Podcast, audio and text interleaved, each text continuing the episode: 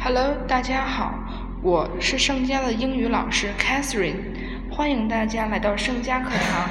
今天的英语微课由我来为大家带来关于颜色的表达，请同学们一边看着老师发给你们的文档，一边来收听。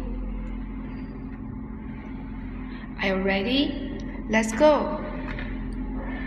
首先，让我们来看一下五种常用的颜色的表达方法。The first one, red, red，红色。The second one, yellow, yellow，黄色。The third one, blue blue 蓝色。The fourth one green green 绿色。The last one black black 黑色。请同学们跟老师来朗读：red red。 yellow. Yellow. Blue. Blue. Green. Green. Black. Black 大家熟悉了颜色的表达，下面我们开始进入句型。当你想提问你的什么什么是什么颜色的时候，请大家用句型 What color is your? What color is your?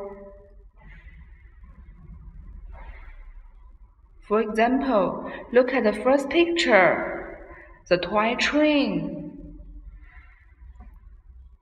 How to ask the color of the toy train? What color is your toy train? What color is your toy train? It's red. It's red. 你的玩具火车是什么颜色的？它是红色的。The second picture. What color is your pencil? What color is your pencil? It's yellow. It's yellow. 你的铅笔是什么颜色的？它是黄色的。The third one, what color is your bag? What color is your bag? It's green. It's green. 你的书包是什么颜色的？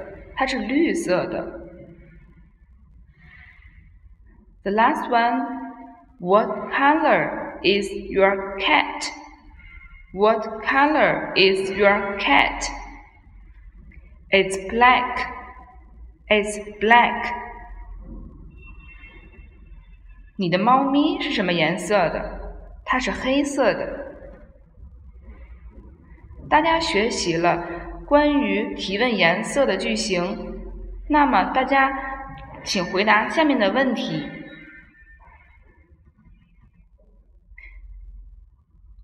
大家看到这幅图片，It's a toy car. It's a toy car.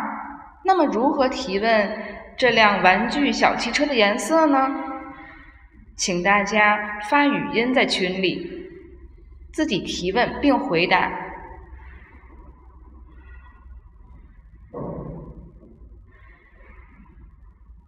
今天的微课就到这里，老师等着你们在群里的回答哦。